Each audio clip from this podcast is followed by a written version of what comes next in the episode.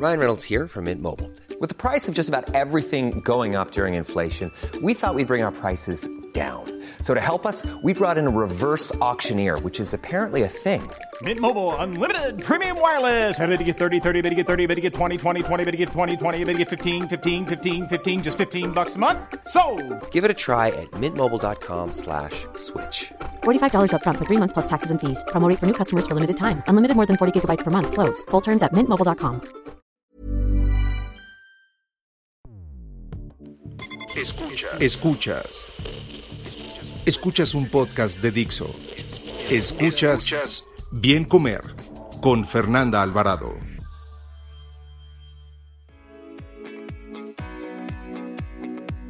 Hola, ¿cómo están? Antes de presentarles el tema y a mi invitada, déjenme decirles que estoy más que feliz porque la productora estrella de Dixo, o sea, Vero, ya está de vuelta con nosotros. Tuvo que echarse un tiempecito fuera de circulación, pero afortunadamente ya anda por acá. Bienvenida, Vero, te quiero y me da mucho gusto que tú vayas a producir este podcast. Y ahora sí, ya entrados en tema, estoy también muy feliz porque por fin puedo grabar con eh, la nutrióloga Lorena Torres. Lorena es licenciada en nutrición especializada en hipotiroidismo, balance hormonal y salud intestinal, entre muchas otras cosas más. Está certificada en, en, esto, en salud gastrointestinal, en SOP, antropometría, este, le gustan los postres, le gusta todo. Tiene, les voy a dar ahorita sus redes sociales para que vean todo lo que hace. Es padrísimo todo lo que hace Lore. Y hoy vamos a hablar de un tema que es muy, muy, muy demandado. Me, me, me preguntan, pero pues yo no soy la especialista, por eso es que, que Lore viene para acá,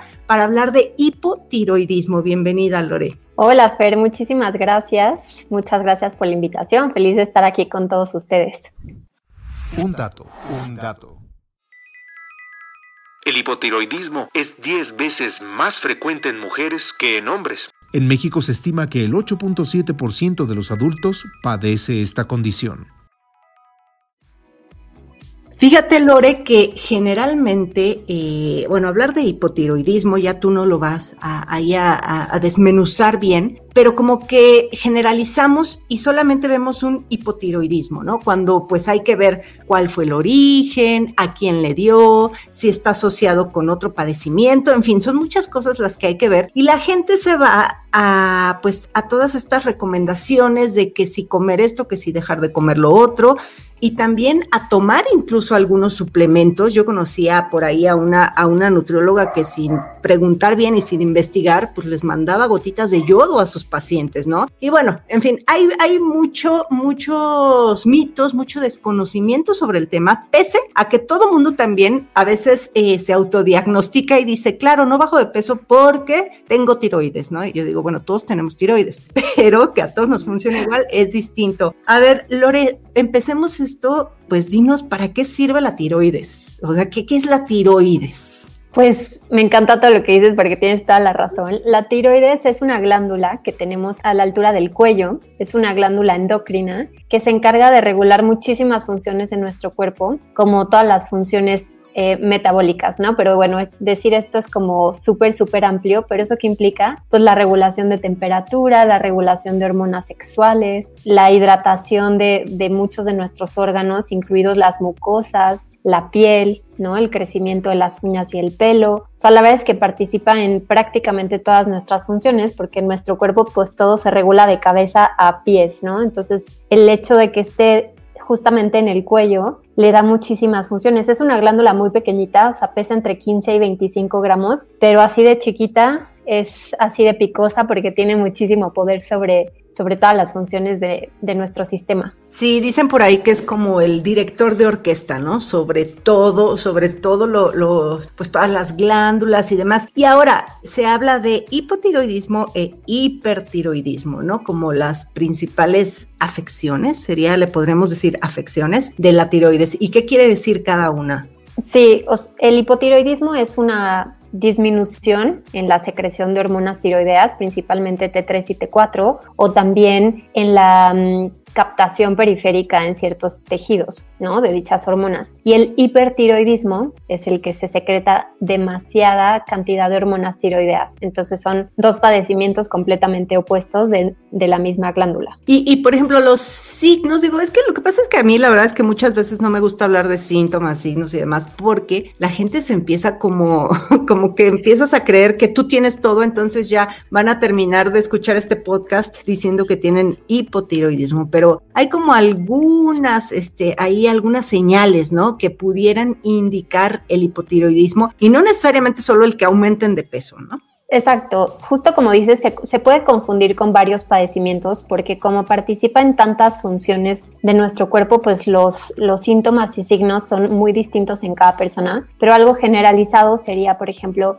cansancio excesivo, estreñimiento o diarreas, cambios drásticos de humor, que se sientan un poco más tristes o más irritables como enojonas, ¿no? O enojones, inflamación sobre todo en la cara y en los párpados, es algo muy característico que le llaman como puffy face, como si fuera carita, o sea, como cara de migajón, problemas para regular la temperatura corporal, mucho frío en manos y pies sobre todo, dificultad para conciliar el sueño o insomnio, que se haga un poquito más ronca la voz, también pérdida de pelo excesivo o rompimiento de uñas. ¿no? que son como los más comunes, y también pérdidas leves o en algunos casos un poco más agudas de memoria a corto plazo. ¿no? El típico de llegué al refri, abrí el refri, no supe por qué vine, pero aquí estoy y digo, ¿qué hago aquí? Cosas del estilo. ¿Y qué tan frecuente es? O sea, yo escucho que todo el mundo dice que tiene, pero, o sea, la realidad es como qué tan frecuente es y también sé, como decía el dato, que, que se da más en mujeres, ¿no? Que en hombres. Sí, es 10, veces más frecuente en mujeres que en hombres y la estadística se estima que en México alrededor del 9% de la población adulta padece hipotiroidismo. En Estados Unidos la estadística que tenemos es más o menos del 5%. Entonces, te diría que entre un 5 y un 10% de la población adulta de Norteamérica eh, padece de este, de este tema.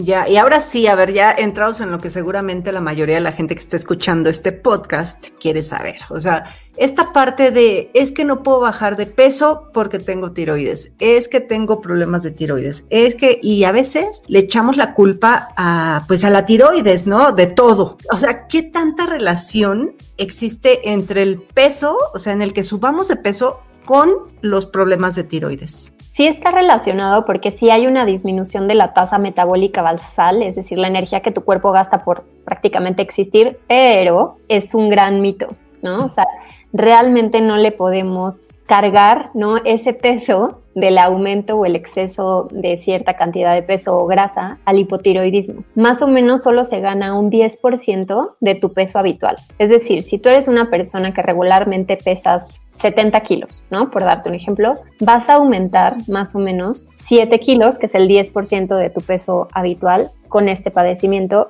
Y quienes aumentan más de peso o quienes no han logrado controlar su peso o disminuirlo o regresar a su normalidad, quiere decir que no están bien controladas. Entonces, es un gran mito porque pues no, no es la causa principal del por qué no podemos bajar de peso. Para muchas personas que están mal controladas sí tiene una, pues una relación muy importante. Yo lo veo porque creo que eh, pues es, una salida fácil muchas veces. Eh, sí, como bien dices, sí tiene que ver. Eh, yo, por ejemplo, en mi caso, yo, no tengo hipotiroidismo, pero alguna vez tuve, bueno, tengo un tumor en la tiroides y tengo nódulos y como que el doctor, el médico, el oncólogo, este, por protocolos, yo no sé por qué mandan hormona tiroidea. Si tu tiroides funciona bien, pero bueno, ya después supe que no me tenía que mandar eso, pero el caso es que al mandarte hormona tiroidea, que muchas veces la gente la toma creyendo que así va a bajar de peso también. Y bueno, eh, eh, medicada con esto, lo que hizo fue la, explicación que después me dio un endocrinólogo, es como que tu carro corría perfectamente y podías acelerar y llegar a 180 kilómetros por hora y al momento que le dieron la hormona, pues lo aceleraste y se cansó y pues entonces sí, ya no jaló a más de 100 por hora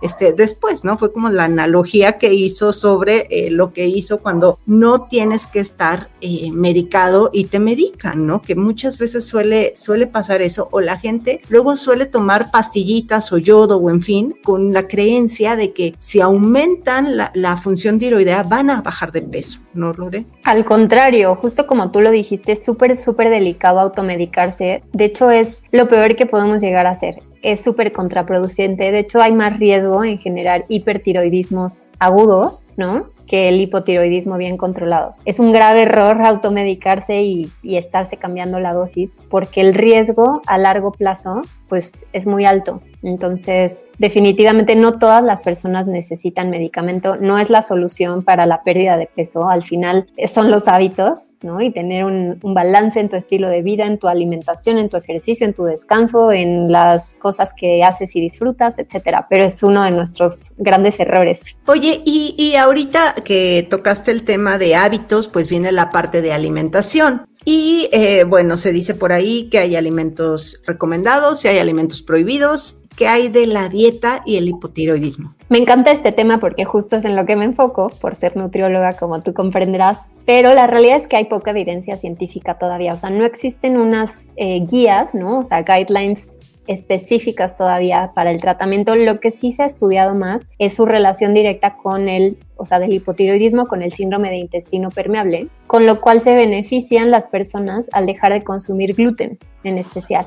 ¿no? Que es esta proteína que contiene toda harina de trigo y que estimula o promueve la permeabilidad intestinal. Entonces, como de las restricciones más importantes es evitar o disminuir considerablemente el consumo de gluten de trigo. En personas que tienen tiroiditis de Hashimoto, por ejemplo, ahí sí se recomienda una restricción total, pero pues habría que ver qué tipo de hipotiroidismo es, ¿no? Efectivamente. Sí, y justo me ganaste, te iba a preguntar esta parte del gluten, porque digo, como lo podemos leer en nuestras redes sociales, a mí sí, me, el, el, que una persona no tenga ningún diagnóstico de ningún tipo y solito empiece a creer que el gluten es malo y a dejar de consumir todos los alimentos con gluten, pues digo, es una moda, ¿no? Si los dejan de consumir, no es que esté bien o esté mal, pero el que compren alimentos sin gluten, eh, pues no crean que es light, ¿no? O que no van a engordar o no sé, de repente este, demonizaron al gluten. Pero entonces estas personas con Hashimoto sí tienen que, entonces, como bien lo dices, o sea, lo, reitero, sí tendrían que limitar el consumo de alimentos ricos o bueno, no ricos, con gluten, o sea, sí, definitivo sí. Sí, porque el Hashimoto es una enfermedad o un padecimiento autoinmune. Entonces, ahí se vuelve un poco más complejo y recordemos que el, más o menos el 70% de todas nuestras células inmunológicas se secretan en intestino. Entonces hay una relación todavía más directa con la liberación de estos anticuerpos cuando nosotros excedemos el consumo de gluten. Entonces por eso es tan importante para quienes tienen Hashimoto evitarlo. Pero hay personas que aún con Hashimoto sí toleran cierta cantidad de gluten o algunas harinas de trigo. Entonces, justo aquí entra el tratamiento personalizado, ¿no? Al final esto es una recomendación general y es ir viendo qué funciona para cada persona. También dijiste algo como muy importante, o sea, me regreso tantito, estas personas que se automedican, ¿no? Hay personas que con Hashimoto, por ejemplo, consumen yodo o consumen otros minerales y eso las puede afectar más. Entonces, nunca empezar un tratamiento sin la asesoría de un profesional de salud capacitado. Exactamente, y zapatero a su zapato, porque habrá muchas nutriólogas, pero que sea un especialista en tiroides. Y de los lácteos también es otro de los, de los alimentos que cuando tienes esta condición te dicen, no, no lácteos, no gluten. ¿Hay alguna relación con los lácteos o ya es este, nada más echarle más santitos a los lácteos? sí hay una relación y es por la caseína. La caseína tiene una estructura molecular similar a las hormonas tiroideas. Entonces, cuando hay un exceso en el consumo de lácteos y se tiene Hashimoto en especial, se tienden a incrementar los anticuerpos, pero también honestamente falta evidencia científica. En la práctica yo he visto que sí hay muchos beneficios, pero pues todavía no existe así metaanálisis suficiente que respalde estos datos. y como bien dices, yo creo que también es muy personalizado, ¿no? Habría que ver, quizá la persona más bien tiene una, es maldigestora de los lácteos y, y, ya le echa la culpa y cree que es que tiene que ver, ¿no? Entonces yo creo que sí es, es personalizada la dieta, pero en general, pues, ¿qué recomendaciones pudieras dar, por ejemplo, en la dieta? ¿No? Se habla mucho de, de la soya, que la soya está prohibida, que las almendras, que, que ciertos alimentos no pueden consumirse cuando tienes hipotiroidismo, bociógenos. Sí, lo, la soya, por ejemplo, es en algunas poblaciones y sobre todo es por temas de, uno, la modificación genética y otro, que puedan tener mayor cantidad de pesticidas o la soya naturalmente es fuente de fitoestrógenos. Entonces, una persona que trae un desbalance hormonal y, por ejemplo, traiga los niveles de estrógenos eh, muy elevados o muy bajos o la progesterona en desbalance, pues no le va a beneficiar.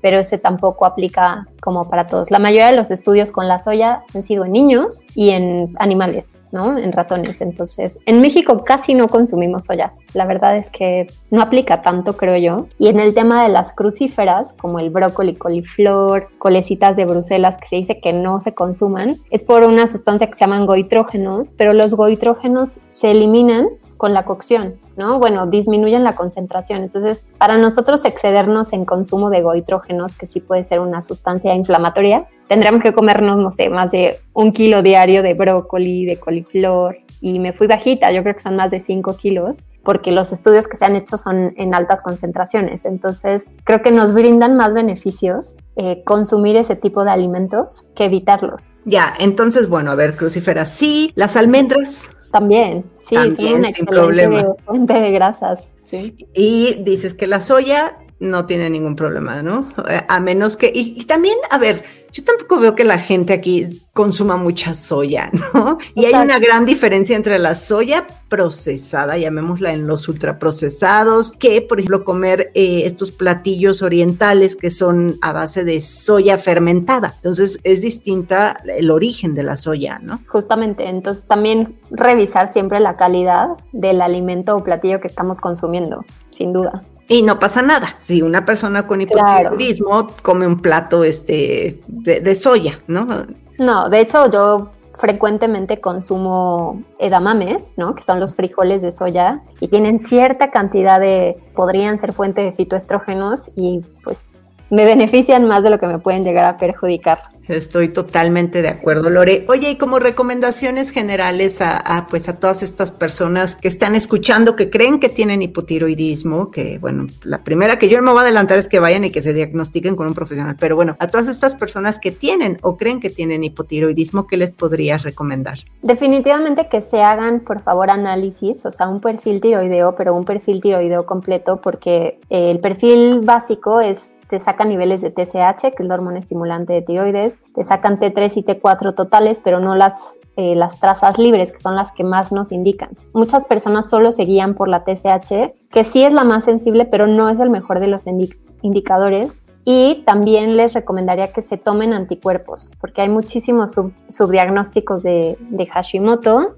y el 90% de los casos de hipotiroidismo son debidos a Hashimoto, entonces que se hagan el perfil completo, que si todavía no se sienten bien, porque es un proceso en lo que se da el ajuste de dosis una vez que tienes el buen, el buen diagnóstico, hacerlo de la mano con el tratamiento nutricio, porque hace toda la diferencia, y tener un buen moni- monitoreo. Porque a veces me he topado con personas que, ok, tuvieron el diagnóstico, se hicieron el análisis correspondiente, medicamento y no se vuelven a monitorear en dos, tres, cinco años. Entonces eso es algo también súper importante. Sí, sí es cierto. Y bueno, también eh, repito e insisto, pues ir de la mano de, pues de profesionales, ¿no? Primero este, tendrán que ver a- al médico y como bien dices, sí, al, al nutriólogo especialista en este tema. Definitivamente, porque pues para que el tratamiento sea exitoso y para que tú te vuelvas a sentir como persona normal, necesitas de esos dos em, apoyos y pues para eso estamos aquí. Oye, Lore, y, y nada más por último, que ya el tiempo, es que es un tema muy largo, pero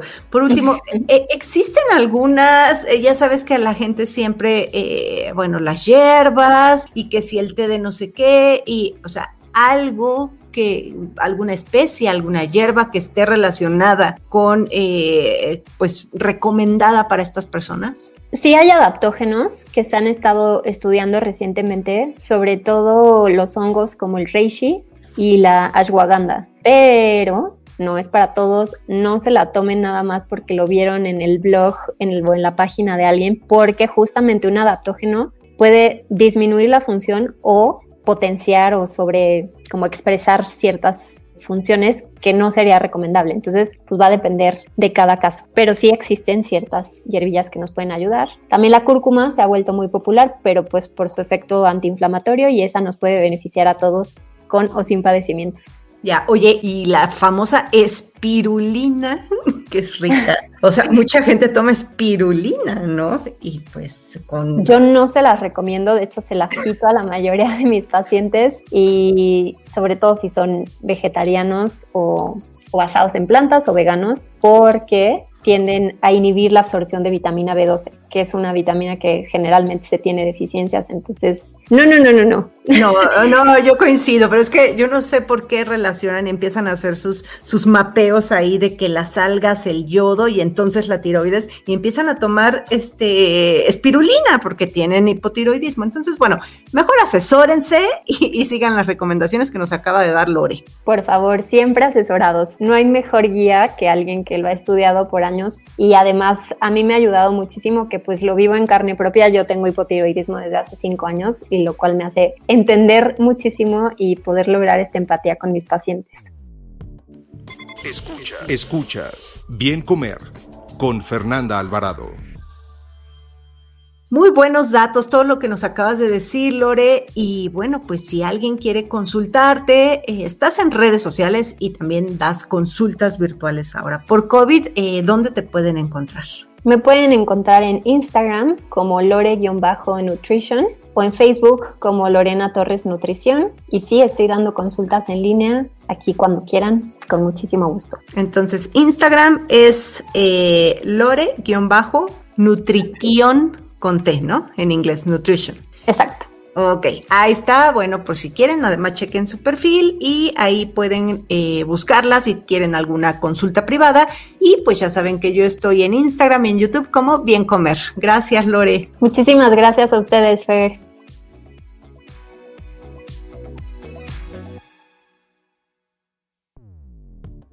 Dixo presentó Bien Comer con Fernanda Alvarado.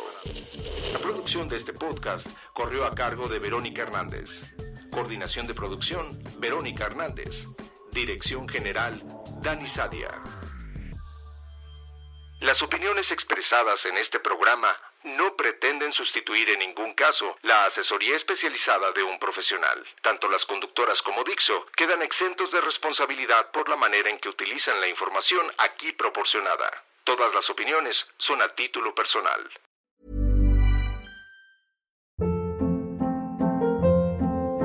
Hold up. What was that? Boring. No flavor. That was as bad as those leftovers you ate all week. Kiki Palmer here, and it's time to say hello to something fresh and guilt-free. Hello Fresh. Jazz up dinner with pecan-crusted chicken or garlic butter shrimp scampi. Now that's music to my mouth. Hello Fresh. Let's get this dinner party started. Discover all the delicious possibilities at hellofresh.com.